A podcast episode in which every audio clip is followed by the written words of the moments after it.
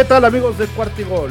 Los saluda su amigo Emilio Besanilla para presentarles un episodio más de su programa favorito, el Round Table de la Conferencia Americana de la División Este, la mejor división de toda la Conferencia Americana y creo que esta temporada la mejor división de toda la NFL. ¿Qué les parece si para empezar, como todas las semanas, empezamos presentando a los expertos de cada uno de los equipos que conforman esta división, empezando primero con de chicos a grandes, con Aguatzin Medrano, alias McCorkle Lover 3. ¿Cómo has estado, Aguatzin? Estamos bien, Emilio. No llegó Allen Robinson, no llegó Will Fuller, no llegó ninguno de los 20 rumores que nos hicieron. Matt Judon es un pésimo gerente general, pero más estamos contentos. La, la vida es grande, la vida es bella. Es correcto. Se encuentra también aquí con nosotros Rodrigo Chino Solórzano. ¿Qué tal, Chino? ¿Cómo estás? ¿Qué onda, Emilio? Watson, ¿cómo están? Eh, bien, digo, ya creo que una semana un poquito más tranquila. Creo que los peces gordos prácticamente ya, ya se fueron, aunque todavía creo que por ahí nos pueden sorprender porque ha habido sorpresas. La verdad es que ha habido eh, trades que no esperábamos, a lo mejor como ese de, de Vante Adams a los Raiders, que creo que cayó como un bombazo, al menos el movimiento más sorpresivo desde mi punto de vista. Pero bien, los Jets siguen haciendo algunos movimientos ya no tan rimbombantes o espectaculares como los que vimos los primeros dos días de la eh, agencia libre. Y sí, a Watson, ese Matt Judon, como que, como que veo a los Patriotas muy hambrientos de conseguir algo y no cae nada, ¿no? Este, ya hablaremos ahí de, los New England Patriots, pero eh, muy calladitos y sin mucho muchos movimientos eh, del lado de, del equipo de Massachusetts. Claro, claro, pero es que nuestro GM está negociando, va a traer a Julian Edelman y a Stephon Gilmore de regreso, o sea, está, está trabajando, déjenlo trabajar, déjenlo, déjenlo que florezca sus negociaciones. Sí, porque no se pudieron traer, por más que tenían en bandeja ahí de, de, de plata a Tom Brady, que había hecho hasta lo imposible para poder regresar y despedirse con los Patriots, no otra temporada más ahí con, los Bucks, ¿no? No, no, no, no. Esa, esa, posibilidad estaba más que apartada. O sea, Mac Jones va a ser MVP, campeón del Super Bowl, MVP del Super Bowl, y o sea, todo el rimbombante. ¿Para qué queremos a Tom Brady? No es como que lo extrañamos todos los días. En, el Madden, en el Madden ya. No, ni en el Madden es malísimo, banda. O sea, si juegan con los Pats en el Madden, Mac es malísimo, malísimo. O sea, el güey tiene un, una una magia para lanzar intercepciones a lo desgraciado que no se la cree nadie, ¿eh? Pero solo en el Maiden, ¿eh? Solo en el Madden, en la vida real es un crack. Está bien. Bueno, y por parte de los Delfines de Miami, eh, tenemos a el imitador del Tigrillo, que también se encuentra aquí con nosotros. ¿Cómo estás, imitador del Tigrillo? Amigos, ¿cómo están? Bienvenidos a un episodio más de su Roundtable favorito. Tenemos muchas noticias de los Miami Dolphins y de la cultura que quiere establecer. Eh, ¿Cómo se llama? Es que no, es que solo sé que se llama McDaniel, me recuerdo no. Mike McDaniel, nuestro coach McDaniel está haciendo todos los movimientos necesarios y confiamos en Totago Bailo hasta el final. Perfecto, ese es un buen resumen. También se trajeron a Terrón Amsterdam, ¿eh? o sea, ya, ya están con todo. Sí, ese fue el día de hoy, así es. Noticia. Santa Claus, ¿eh? Para ellos finalmente. Así es. Pues bueno, si les parece, vamos a empezar este, con los movimientos. Si nos puedes recordar, Chino, primero este, los movimientos que tuvieron ustedes la semana pasada rápidamente para después este, eh, que puedas decirnos cuáles fueron los movimientos que hubo esta semana, quiénes cortaron, quiénes llegaron, quiénes entraron con trade, etcétera, etcétera. Ok, mira, de, los que. Bueno, hay una lista muy, muy larga, ¿no? De, de las adquisiciones nuevas que este, no fueron parte del equipo de los Jets en 2021. Eh, este doble movimiento que, hacen los Jets en la posición de Tyrant, ya, ya habíamos hablado de CJ Usoma, pero también llega Tyler Conklin. Eh, creo que los Jets, la, la posición de Tyrant, al menos en la agencia libre, la, la, la, hicieron bastante bien.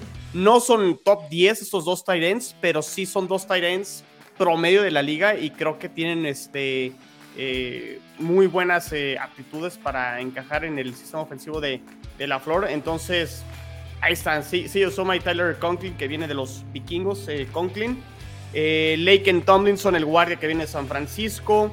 Jacob Martin, este no lo habíamos mencionado, este Edge Rusher que viene de los Houston Texans, que va a tener un, rol más de rotación en, la línea defensiva.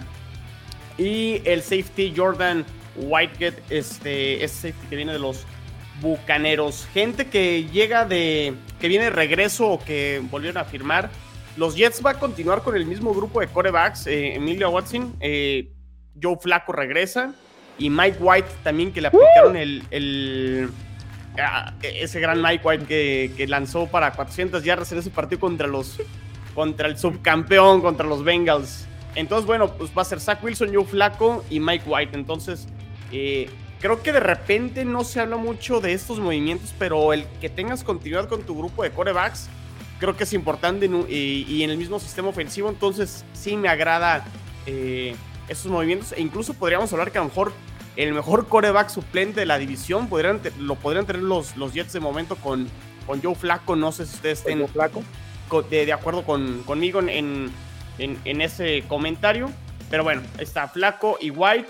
Eh, está regreso el running back Devin Coleman. Está regreso el fullback Nick Boden. Eh, en la línea ofensiva también regresa Connor McDermott, que tuvo una recepción de touchdown en el partido contra los Jacksonville Jaguars.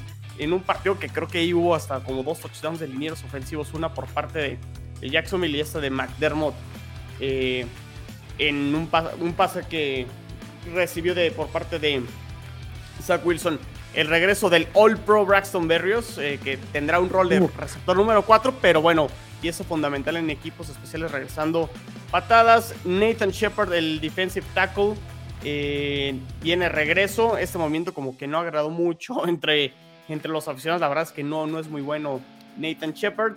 Y este ir en la posición de safety, la Marcus Joyner, quien ya está con el equipo la temporada pasada, pero solo jugó un partido contra el equipo de las Panteras, luego se lesionó y se perdió toda la temporada. Will Parks, el safety, también está de regreso. Y también traen de regreso al, kicker Eddie Piñeiro, quien no falló ningún gol de campo después de que lo eh, firmaran por ahí de la semana 12 más o menos, eh, después de que Amendola estuvo falle y falle goles de campo. Bueno, Piñeiro creo que merece esta oportunidad para mantener al menos su puesto. Y creo que de las pérdidas más eh, sonadas o que ya no firmaron los Jets fue la de Jameson Crowder, que llegó a los Buffalo Bills. era, era complicado que retuvieran tanto a Berrios y a, Crowder. Eh, el tema con Crowder es que es muy bueno cuando está, pero ese es el tema, ¿no? De repente tiene como muchas lesiones eh, eh, musculares y no lo tienes este, durante toda la temporada, pero me parece que es una buena adquisición por parte de los Bills en el interior que va a subir a Beasley, ¿no? Así es. Sí, va a estar ahí como wide receiver slot. Este, ese wide receiver que se pone entre la ala abierta y el último liniero ofensivo. Entonces, creo que por ahí efectivamente, la verdad es que creo que los zapatos de Beasley van a ser eh, unos zapatos que son complicados de llenar porque era eh, un jugador muy, muy seguro. Eh, sobre todo que en terceras oportunidades volteaban mucho para, para mandarle un pase y normalmente la recibía. Pero ya la verdad es que Beasley ya estaba pues, también este, un poco grande, ya tenía dos o tres días de descanso. Sí, ya estaba chocheando, entonces, y contrario a precisamente aquí a Jamison Crowder, que, es un jugador muy rápido y, como bien dice Chinos, cuando eh, tiene la pelota también avanza muchas yardas después de, la recepción, ¿no? Entonces, este, habrá que ver. Y de lo que decía Chino de, de los corebacks, fíjate que la verdad yo creo que es el tercero el, tercer suplente. A mí me gusta más este, tanto Bridgewater, que es el, suplente de, de, Tua. Pero como... se va a titular, ¿no? Tú es el suplente, no nos mentamos, no nos engañemos. Si Tua fue el suplente, estoy de acuerdo, pero no. Eh, estoy de acuerdo, creo que sí compite ahí con, con Bridgewater como para hacer el y está también Case Kenyon, que, era el, mariscal de campo de, de Minnesota. Eh, aquel que fue pareja precisamente de Stephon Diggs, que también yo creo que es muy bueno para hacer este backup. Eh, sí, backup. Entonces, esos dos están, digo, al pelo, ¿no? O sea, e, es, difícil ahorita hacer una comparación de, de quién puede ser mejor, pero están esos tres, la verdad es que son tres muy buenos quarterbacks para hacer backups que en su momento, este, pues bueno, hace una temporada o dos temporadas, hace dos temporadas, pues eran equipos, eran quarterbacks titulares en sus equipos, ¿no? Sí. Y para terminar ya nada más con la lista de las bajas, eh, Emilio, bueno, Marcus May firma con los Santos de Nueva Orleans. En el entendido que los Jets hicieron movimientos en la posición de safety complicado que trajeran a May de regreso, aunque por ahí había un rumor de que los Jets aún podrían estar interesados en traerlo de regreso, a lo mejor en un contrato eh, barato, que no, que no saliera tan, tan caro. Pero bueno, tendrá la oportunidad May con, con los Santos. Eh, Fatukasi se va a Jacksonville, Foldy Fatukasi. Y Morgan Moses eh, termina firmando con los Baltimore Ravens. Entonces, esas han sido las, las bajas de Jets. Han sido menos las bajas a comparación de las, de las altas. Y de a poco creo que ya empezamos a descifrar qué pueden hacer los Jets para el, para el draft en abril. Aunque lo interesante, Emilio Yawatsin, es que muchos de los contratos que ha dado Joe Douglas en, en lo que va de la agencia libre es garantizando el dinero para los siguientes años. Entonces todavía tiene cierto espacio y tope salarial y no han hecho cortes donde todavía pueden ganar un poquito más eh, eh, espacio salarial. Y no descarto por ahí que nos den una sorpresa los Jets con, Jets con algún trade o que se hagan eh, el servicio a lo de algún jugador importante antes del draft o algún movimiento durante el draft. Entonces, sí me llama la atención cómo ha estado manejando el, dinero Joe Douglas. En el entendido que tiene cuatro picks en el top 38 del draft y por ahí a lo mejor los puede mover eh, con la posibilidad de adquirir a lo mejor un jugador eh, de mayor experiencia o probado que pueda tener impacto inmediato y no apostar a estos boletos de lotería, como le suelen decir a los eh, picks del, draft, ¿no? Que de repente, pues sí, puedes acertar, pero nunca, nunca es nada seguro, ¿no? Así es, y creo que también, como bien lo dice, yo estoy de acuerdo que los Jets han sabido manejar eh, estas contrataciones que han venido haciendo. Creo que están fortaleciendo las áreas en donde han estado este, débiles. Probablemente haga falta todavía un poquito más en esta secundaria, eh, que seguramente es algo que también van a ir este, buscando, pero bueno, ya más o menos ahí han estado conformando eh, de manera bastante redonda, digamos así, las fallitas que iban teniendo, ¿no? Sí, me, preocupa un poquito el tema del receptor, ¿eh?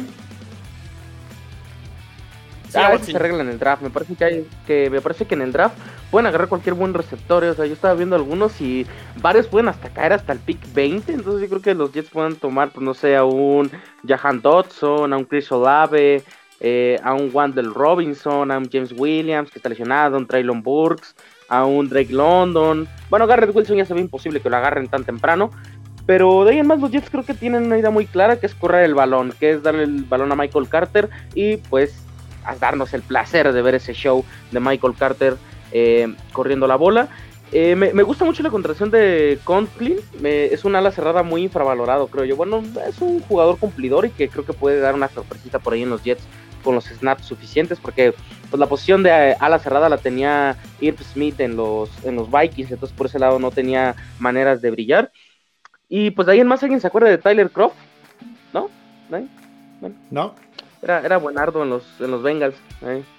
Vino a robar a los Jets a lo desgraciado, pero bueno, ya, nadie se acuerda es, de Es que yo creo que teníamos el peor grupo de, de tight de la liga. Y creo que con Soma y Conklin. De hecho, yo creo que los Jets van a tener mucho. Muchas este, snaps o formaciones de personal 12 con dos tight Entonces, podremos ver a los dos al mismo tiempo, ¿eh? Entonces, no creo que los estén alternando. Y como bien dices, eh, a Watson con el objetivo de correr el balón con Carter y con la llegada también de, de Tomlinson, ¿no? Que también tú, tú mismo lo habías comentado que su fortaleza es más en el juego terrestre. Entonces, son movimientos pensados por, para el sistema ofensivo que quiere implementar Jets. Entonces, creo que de momento están eh, bien pensados y, y sensatos los movimientos que han hecho. Excelente. A ver, a Watson, ¿tú qué nos puedes decir de, los Pats? ¿Qué es lo que han hecho los Pats esta semana? Platícanos altas y bajas. sin llorar. Pues los Pats, pues ahí están, ahí están, este, pues la, pues es la agencia libre de Bill Belichick, ¿no? Esta es como que la clásica, la que ya todos nos saben, digo, ya sabemos, renovó David McCourty, renovó apenas Joan Bentley por dos años, 9 millones de dólares, sorpresivo porque pues es un linebacker un poquito más de cobertura de pase y pass rush, que de lo que era deteniendo el juego por tierra, pero pues es un jugador que me gusta porque lo vi crecer durante su contrato de novato y era un jugador que me llamaba la atención. Eh, Trent Brown renovó por dos años, ya se sabe el monto, 22 millones de dólares, 13 millones garantizados. Obviamente que el tackle derecho era demasiado importante para los Pats. Renovó Nick Folk, renovó Brian Moyer, James White renovó y eh, Jacoby Myers pues fue etiquetado con una etiqueta de segunda ronda. Así que por ahí estuvo, estuvo bien. Eh, bajas, obviamente, JC Jackson, que, los, que firmó con los Chargers un contrato multianual, que por cierto era menor al que le ofrecieron los Pats, solamente que con más años.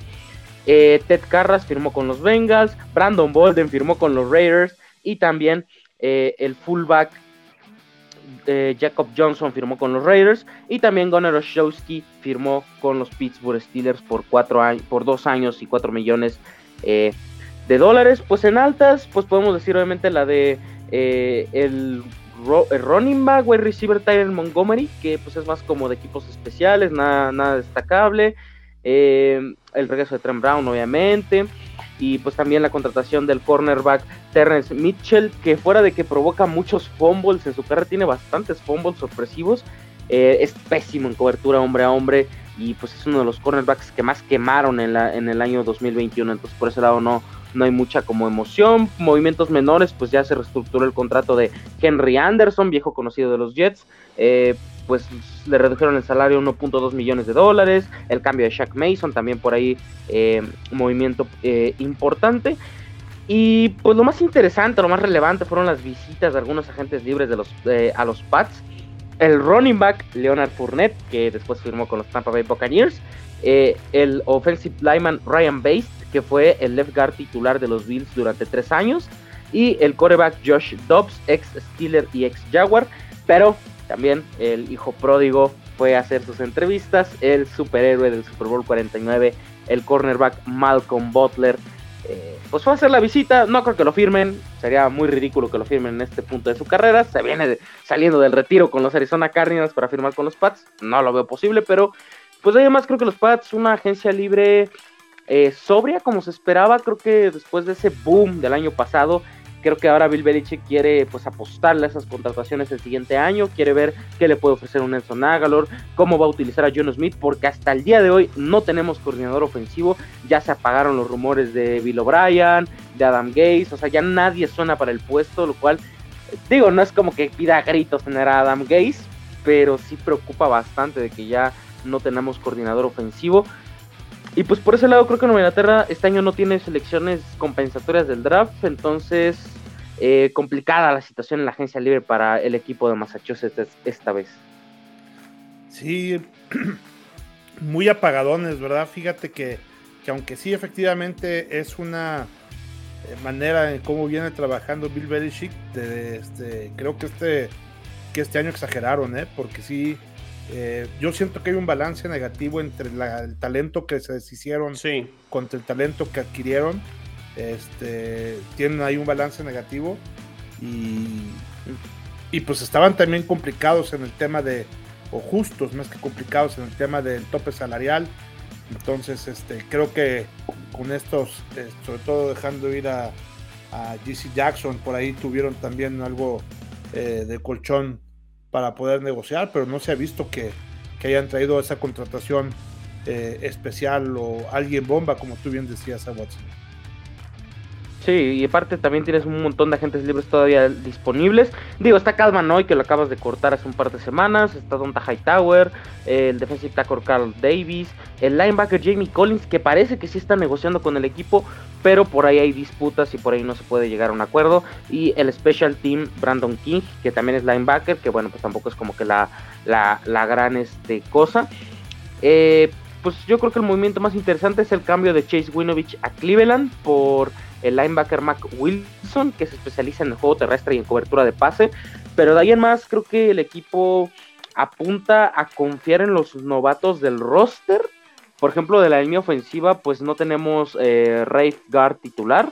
Y en la zona de linebackers, pues está Matt Judon, pero de ahí en más, puros novatos de segundo, tercer año. Está Josh Uche, eh, pues está Dalton Kinney regresando de lesión, también está Ronnie Perkins y Cameron McGraw que no rebutaron, está Requan Macmillan que es el más experimentado, o sea, realmente el, equipo parece que le quiere apostar a sus elecciones anteriores de draft, pero no, no me parece la mejor opción. Si tuvieras que digo, no sé si apostar eh, a Watson, pero aventurarte a una... falta el draft, así que no hay que prender las alarmas.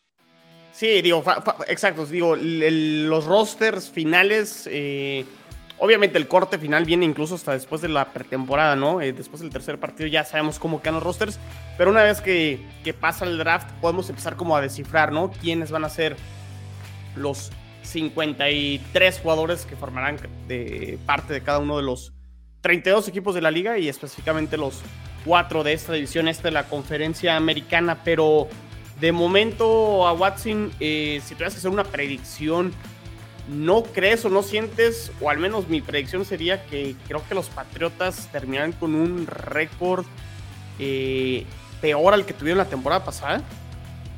No, sí, claramente tienen que tenerlo. Yo creo que mi predicción preliminar es un 8 ganados, 9 perdidos. Que si lo ves a la temporada pasada, que fue un 17 y playoff, me parece que un 8-9 y fuera de postemporada virtualmente, ¿no? Porque pues siempre hay sorpresas. Este, si veo un bajón, pero también es entendible porque es un equipo en reconstrucción, un equipo que compitió el año pasado, pero al final de cuentas no, no le alcanzó para avanzar de ronda. Entonces, yo la tiro un 8-9. A lo mejor si el draft es muy, muy bueno.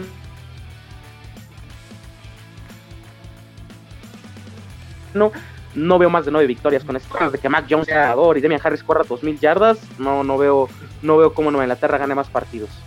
Sí, y además aquí para el tema de, pasar eh, a los playoffs, yo veo una complicación muy fuerte, sobre todo con la división oeste, ¿no? O sea, ahí ese, esa división está verdaderamente loca, ahí con Kansas City, con los Chargers, eh, con los Broncos y con los propios Raiders. Eh, la verdad es que los cuatro incluso pueden pasar, ¿no? O sea, están muy, muy fuertes esos cuatro. Por otro lado, este, también los Bengals que no van a, aflojar. Cleveland que es una eh, pues, interrogante muy grande qué vaya a pasar con, con Watson, etcétera. Porque así como puede ser el Super Boom, puede ser el gran fiasco, ¿no? Es una apuesta en donde todo puede pasar. En fin, creo que, que está complicado para los comodines de esta de esta y de, prácticamente todas las divisiones poder calificar con habiendo tres contendientes eh, de, tanto nivel que tienen otras divisiones en la misma conferencia americana, ¿no? Sí, digo, afortunadamente no nos toca jugar contra todo el oeste de la americana. digo, es nada más un juego el que tendrá cada uno de los equipos. No coincide el mismo juego, es por la posición en la que quedan cada uno de los equipos. Creo que por ahí los Bills jugarán contra los Chiefs, los Jets juegan contra los Broncos, eh, los Patriots contra los Raiders. Con los Raiders y creo que los Dolphins con los Chargers, ¿no? Eh, digo, lucen muy complicados cada uno de esos partidos, pero al menos solo es un juego, ¿no? Y el norte de la América, sí, digo, tampoco hay que descartarla, pero se ve un poquito. Un escalón abajo, a lo mejor, del, oeste de la americana. Y vamos a ver cómo está Pittsburgh con Trubisky. Vamos a ver si Lamar Jackson regresa al nivel que, tuvo. Y como dices, Cleveland, eh, todo dependerá porque también parece ser que podrían suspender a Deshaun Watson. Y si por ahí a lo mejor te toca Cleveland al principio de temporada, pues a lo mejor la terminas librando, ¿no? Y no, no es un partido tan, tan, tan complicado. Pero. Va a ser complicado, va a ser complicado. O sea, ¿cómo los descartas con mi Jacobito Brissett que acaba de firmar con ellos?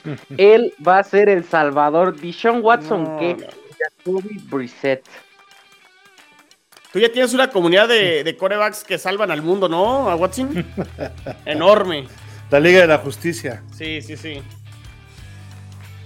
Ah, claro, claro. O sea, es gigante. Jacoby Brissett, Jimmy Garoppolo, Joe Flaco, Tarek, Taylor. O sea, jugadores. No, ¿qué pasó? Él es MVP, ¿eh? Tranquilo, tranquilo. Te faltó Fitzpatrick.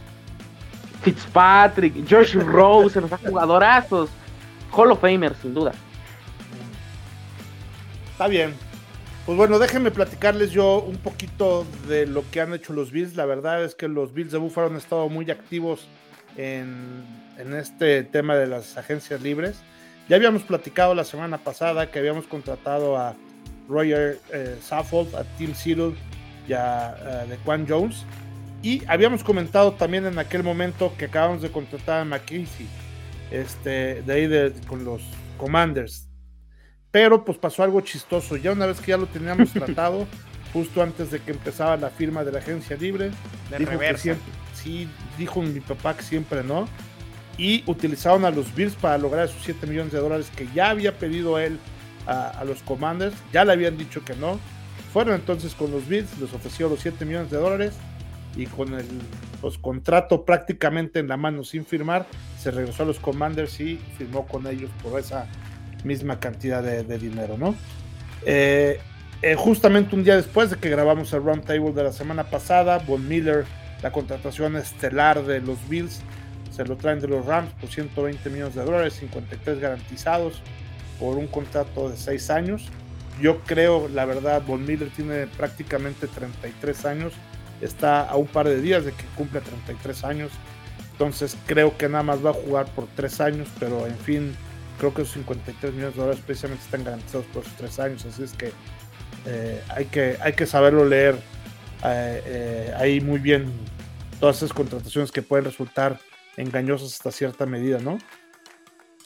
Nos trajimos también a un tight end, a OJ Howard, que viene de los Bucaneros, a un año por 3.5 millones de dólares. A Jordan Phillips, que viene de Arizona, un, un tackle defensivo.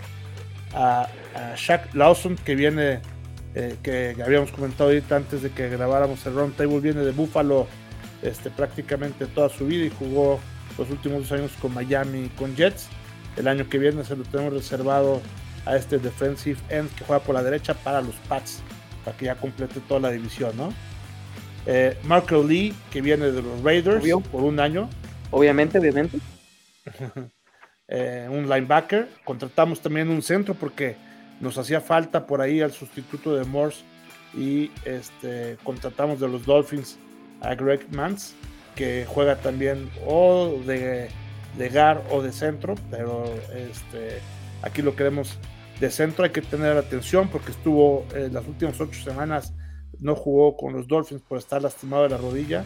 Hay que ver exactamente cómo viene.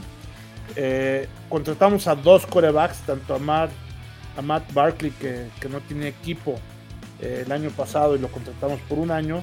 Y en trade nos trajimos a el coreback que jugó primero con Minnesota y el año pasado con los Browns, a Case Kenyon, también por un año y 3.5 millones de dólares. Y el trade fue por una séptima ronda del 2022.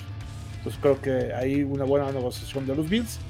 Y, este, y las dos últimas contrataciones, eh, un running back a Duke Johnson, precisamente de los Dolphins, que también es de, esos jugadores que es por un lado receptor y por otro corredor, de esos corredores que, este, mentirosos que se llaman este, back receiver, que son corredores que también salen a, luego a cachar, ¿no?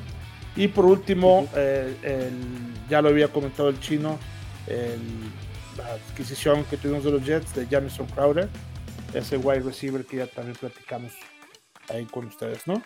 Al mismo tiempo le extendimos el contrato a Tyler Dawson, a Sierra Neal, también a, este cornerback, que la verdad yo tengo algunas dudas, ahí necesitamos reforzar todavía más eso, pero bueno, no traíamos a nadie, entonces ahí Neal no está tan mal por 9 millones de dólares y 3 años. Y eh, las dos contrataciones, las dos extensiones que tuvimos con dos de nuestros wide receivers ya que tienen algunas temporadas con nosotros, tanto Jake Cameron como Isaiah McKenzie. Este último que, ha venido de menos a más, ahí también lo contratamos por 8 millones de dólares. Y los cortes más importantes que tuvimos fue a A.G. Klein, John Feliciano, Daryl Williams, a Cole Beasley, que ya habíamos comentado también, y Starlo Tulele. La verdad es que eh, no eh, no nos hemos deshecho de tanto talento como el talento que hemos traído. Yo creo que aquí el balance de los Bills también sigue siendo muy positivo. Y creo que eh, ahí nuestro gerente general ha hecho verdadera magia con el tema del tope salarial.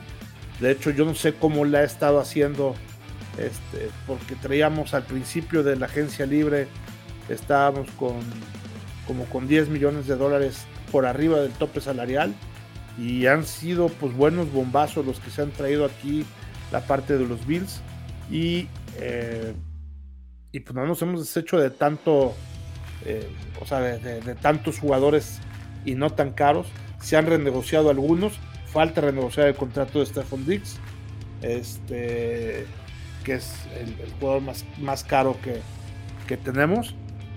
Y eh, pues vamos a ver qué pasa precisamente este, eh, al final, como bien decía Chino, sobre todo ya que se estén haciendo la parte de los drafts, de que esté terminando el draft para ver ahí, hacer un análisis y un corte de caja, a ver cómo está el tema del corte salarial. Ya lo deben de traer ellos muy, muy estudiado todo este tema, pero sí, mi sentir es que estamos por arriba de, del tope salarial eh, permitido, ¿no? Entonces, los Bills dicen que no, pero yo la verdad es que haciendo ahí algunas matemáticas básicas, pues como que no me...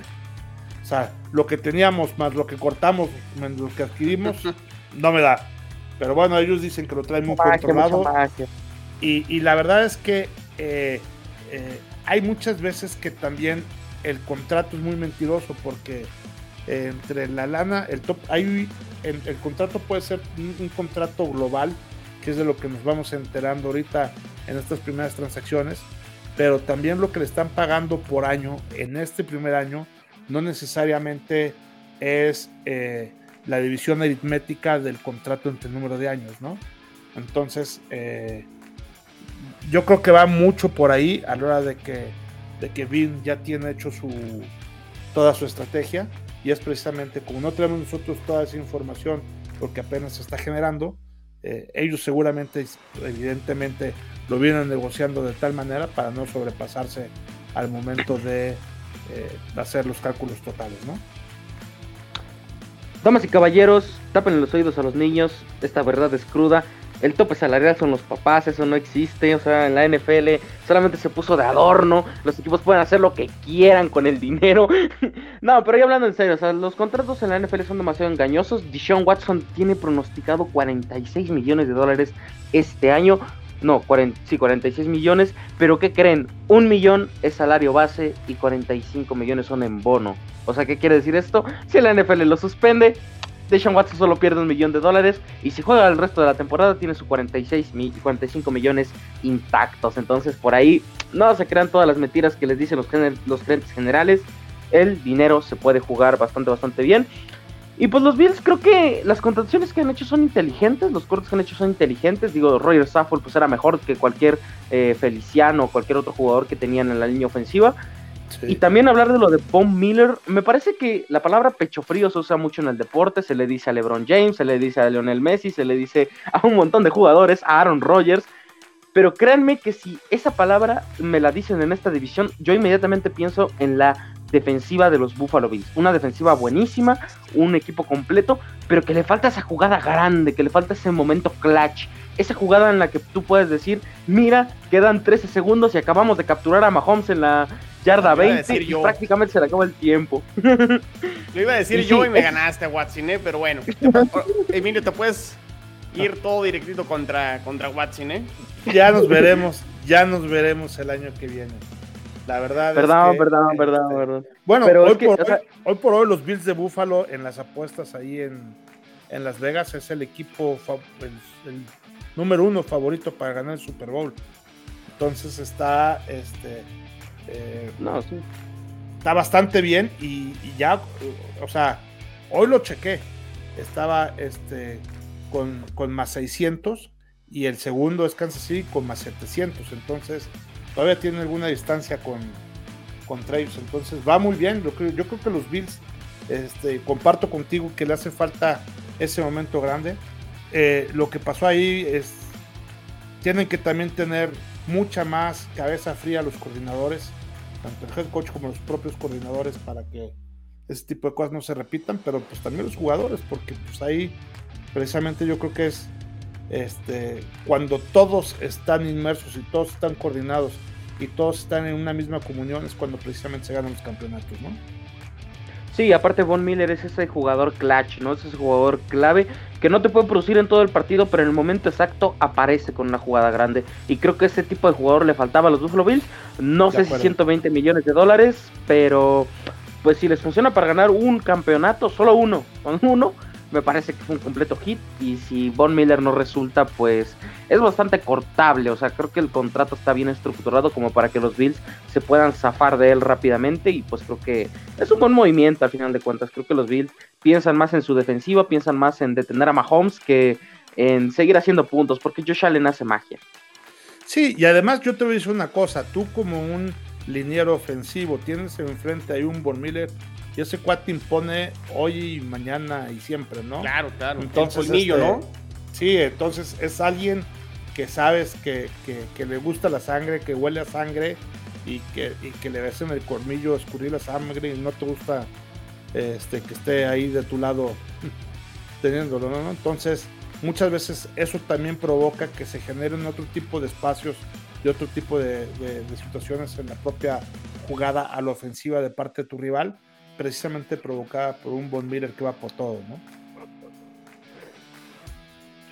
Sí, pues interesante lo, de los Bills, que se mantienen, ¿no? Como candidatos a ganar la división, candidatos a llegar al Super Bowl y solo ajustando, ¿no? Por aquí, por allá, de los dos lados, eh, eh, tanto ofensivo y de defensa. Y digo, no sé si en la posición de receptor de momento a lo mejor están un poquito más sólidos con, con Beasley a comparación de Crowder, pero Crowder me parece buena, buena porque es prácticamente a suplir, eh, es reemplazar a, Beasley y creo que también lo, puede hacer bien, pero digo, todavía falta el draft y ya veremos más adelante cómo termina este el roster final de los Bills. Y todavía hay jugadores por ahí eh, interesantes, ¿no? Marqués, Valdez, Cantley por ahí a lo mejor pudiera llegar con, con cualquiera de estos equipos, eh, o sea, todavía vendrá esta segunda ola de agentes libres para llenar ciertas posiciones y pues todavía los, los rostros pueden cambiar. Así es, y yo creo que también ahorita para terminar y, cerrar el, tema de los Bills, eh, hicieron ocho contrataciones a la ofensiva, seis contrataciones a la defensiva, o sea, también muy equilibrado en prácticamente cada uno de los puestos. Creo que nada más les hace falta reforzar un poquito ahí la secundaria con otro corner, porque creo que la parte de los safety los tenemos muy, muy bien. Y eh, otro corner, yo creo que un corner de nivel este, debe ser algo muy importante porque la verdad es que Davis White no sabemos cómo vaya a venir después de esa operación tan complicada que, este, que tuvo. Vamos a saber más o menos, lo vamos a ver entrenar por ahí de septiembre, cuando empiece la temporada, para hacerle las, las pruebas probablemente por ahí en un partido de pretemporada, pero se espera este, yo estaba leyendo que entre septiembre y octubre se me hace demasiado tiempo, pero bueno, eso es este. Es mucho tiempo. Eh, sí, eso es, eso es lo que decían. Estuvo muy complicado lo que.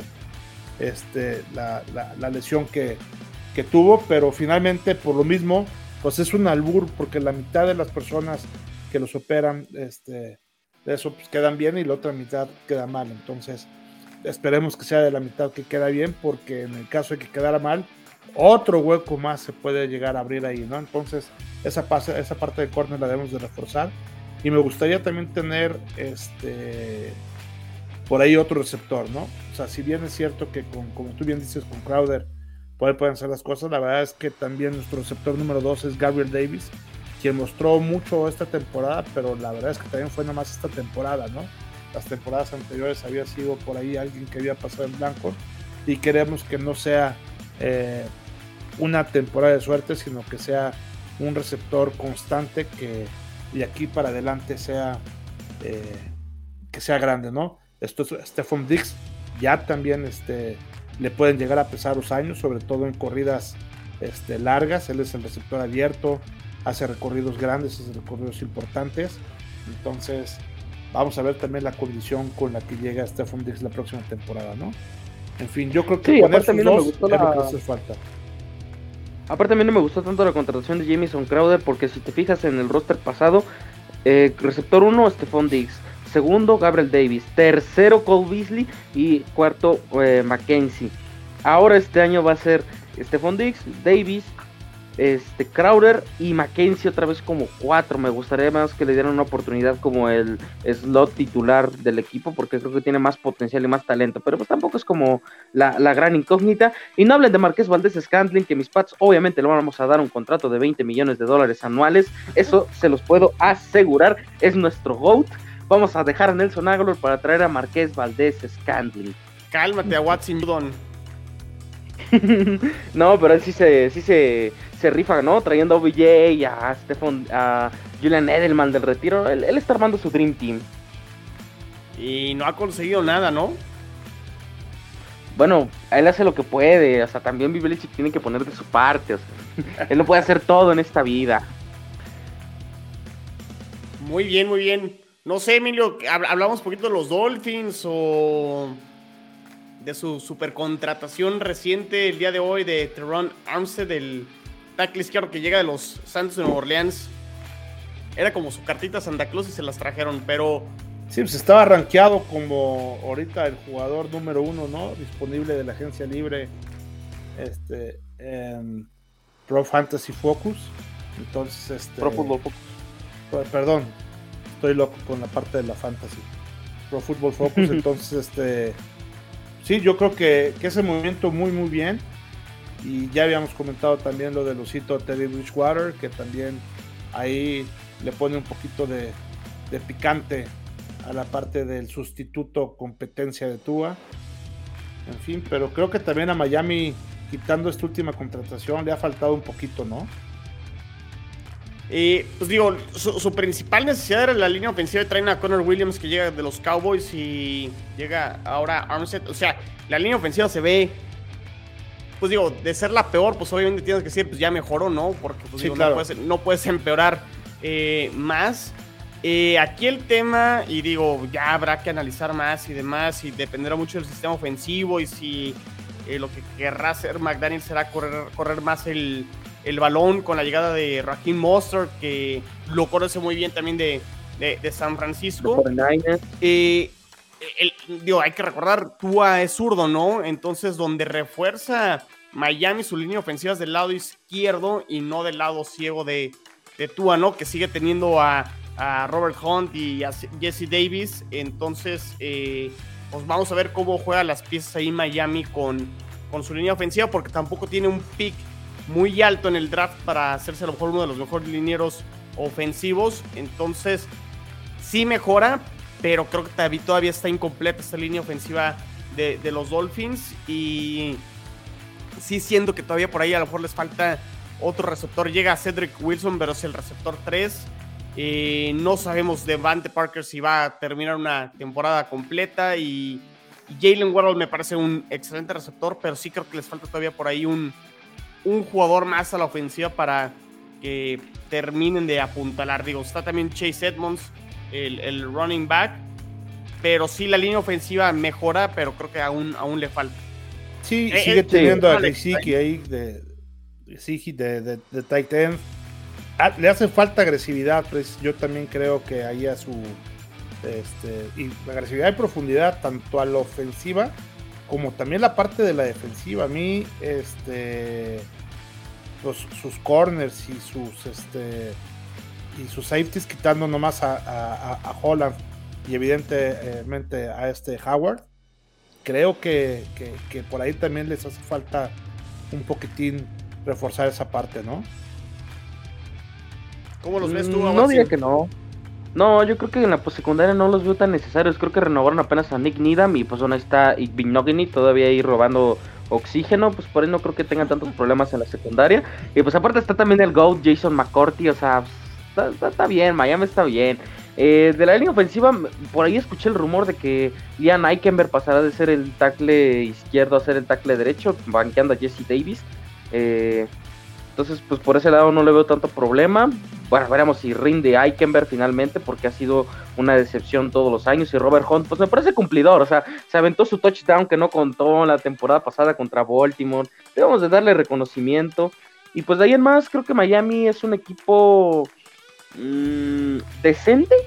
pero pues ahí más no impresiona a nadie en este roster, ¿no? Creo que Cedric Wilson, a pesar de que ahorita este es el receptor número 3, yo sí lo veo llegando como receptor 1 a, principios de temporada, porque Jalen Waddle se especializa en el slot y pues Davante Parker es Davante Parker, ¿no? También renovaron a Preston Williams, entonces no, no sé, yo creo que no creo que busquen otra opción en receptor, tampoco en corredor, línea ofensiva sí lo puedo ver, y de ahí en más, creo que el roster de Miami se mantendrá casi igual que el del año pasado. No sé si es bueno o mala noticia, pero pues me parece un equipo eh, que puede soportear. Y veremos también cómo, cómo manejan la ofensiva este, McDaniels. Yo creo que va a ser una ofensiva muy, muy terrestre, mucho de comité. Y pues creo que en términos generales Miami ha sido discreto, pero ha hecho contrataciones interesantes con la de Terron Amster y pues Connor Williams. Creo que ha sido, ha sido un off-season eh, decente a bien para Miami. Después de muchos malos off-season, creo que este ha sido rescatable para la franquicia de Florida. Digo, entrarán en un año 3 de Tua. Y creo que es el objetivo principal de Miami, ¿no? Ver si realmente tienen en Tua su coreback franquicia. Eh, comentar también de Trevor Armstead que se lesionó la temporada pasada, solo jugó 8, partidos. Por aquí estaba viendo sus, sus números. Fueron 8 con los Santos el, el, año pasado, jugó 14 en 2020, 15 en 2019. Por ahí, o sea, no, suele terminar siempre las temporadas. O sea, 2018 10 juegos, 2017 10 juegos, 2016 7 juegos. Eh, entonces, digo, sí es una muy buena contratación cuando está disponible. Armstead es un gran jugador, pero también digo, uno de los atributos más importantes para cualquier jugador es la disponibilidad, ¿no? Entonces, si, si no está, pues también podríamos cuestionar más adelante a lo mejor el movimiento, pero digo, no le quedaba de otra Miami, lo tenía que hacer. Sí, y tiene, tiene ahorita nueve jugadores que están lesionados. Ahorita en off-season, este, eh, tú bien lo decías, ahorita de, este Amstead, pero también está eh, Alec Ingold, que también está lesionado, Eric Rowe, que está lesionado, Byron, eh, Byron Jones, que está también este, lesionado, Allen Horns, eh, en fin, hay, tienen... Horns. Sí, ese lo tienen como, como wide receiver 6. Llévatelo a Watson. Ya lo perdimos. Ya, ya lo perdimos. No, te digo, pero están, tiene, tiene varios lesionados ahorita en off-season. Ese es un punto que hay que revisar, porque si, si ahorita que se supone que no deberían de estar lesionados andan este, tocados, pues cuando inicie la temporada habrá también que poner esa atención, ¿no? Sí, sí, sí.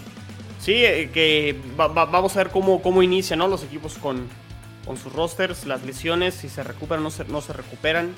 Eh, el caso de Raheem Mostert creo que también viene de, de lesión esta adquisición de eh, proveniente de los 49ers. Entonces sí tendrán que revisar ahí los, eh, los Dolphins esta situación. Digo, los Jets por ahí también todavía tienen jugadores, creo que también con lesión, pero bueno, de a poquito. Todavía, todavía, hay tiempo, ¿no? Falta mucho para que inicie la temporada y se podrán recuperar y ojalá estén disponibles al inicio de, del training camp, ¿no? Que es por ahí de, de julio. Sí, sí, sí. Pues perfecto. Eh, pues bueno, ya llevamos prácticamente 50 minutos eh, grabando y creo que ya platicamos básicamente lo principal de los movimientos de la agencia libre de los cuatro equipos de esta división. No sé si les gustaría agregar algo este, a Watson, algo que te gustaría agregar de lo que hemos estado platicando.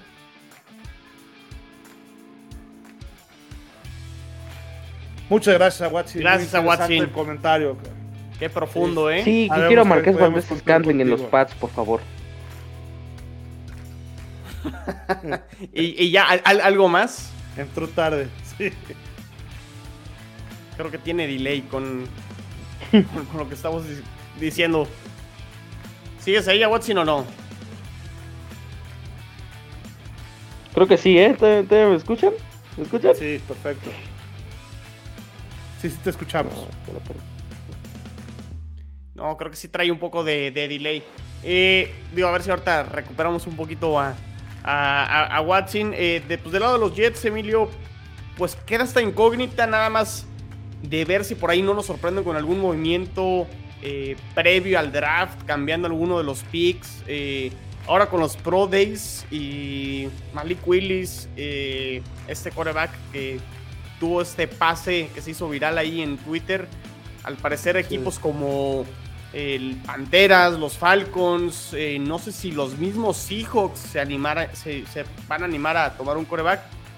El que caiga un coreback en el top 10 beneficia totalmente a los Jets y por ahí a lo mejor pudiera haber algún movimiento en los pixel dentro de estos eh, top 10 o estos primeros 10, 10 picks y que a lo mejor cambie un poquito el mock draft y qué jugadores le pudieran caer a, los Jets o que por ahí hagan, hagan un, cambio con algún equipo para ir por un jugador eh, probado. Entonces, eso creo que es lo que hay que estar monitoreando el lado de los Jets. Perfecto. Yo aquí del lado de los Bills, la verdad es que ya no esperamos mucho más movimientos. Ya, incluso como les habíamos dicho, yo creo que estamos ya muy cerquita, si no es que ya tenemos rebasado la parte del tope salarial. Entonces, eh, movimientos así de, de, gran envergadura, la verdad es que ya no, ya no los esperamos, ¿no? Pues muy bien. Eh, Chino, si gustas darnos tus redes sociales para irnos despidiendo de este episodio. Perfecto. Eh, cuentas en Twitter personal arroba chino solo 86 y la cuenta de Jets en cuarto y gol arroba 4TA y gol Jets. Entonces para que estén al pendiente ahí de los episodios, de los podcasts, de las noticias, no se desconecten, que se está poniendo bastante, bastante bueno. Perfecto. Macorcol, si todavía nos escuchas, eh, tus cuentas en redes sociales para que la gente te pueda seguir. Arroba cuarta eh, gol. Arroba a Watson 5 en Twitter y también como arroba cuarta y gol Patriots para que estén enterados de todas las noticias del equipo de Massachusetts. Tigrillo. A ver, el Tigrillo, tus redes sociales, imitador de Tigrillo.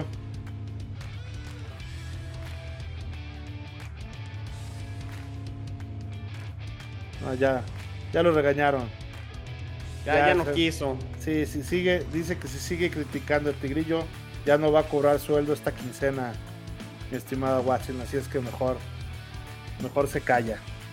Perfecto, yo soy Emilio Besanilla, eh, mis redes sociales en Twitter, eh, la personal arroba evesan y la de Bills en cuartigol arroba 4TA y Bills, en donde estamos también muy activos dando todas las noticias que van pasando prácticamente en tiempo real de lo que sucede con los Bills de Buffalo. Perfecto amigos, pues bueno, nos despedimos aquí de este roundtable de la conferencia americana en la división este, en donde los Bills, los Jets, los Dolphins y los Patriots no terminan y nosotros en cuartigol tampoco. Hasta luego, Go Bills. Fins up, tigrillo. Hasta luego, bye.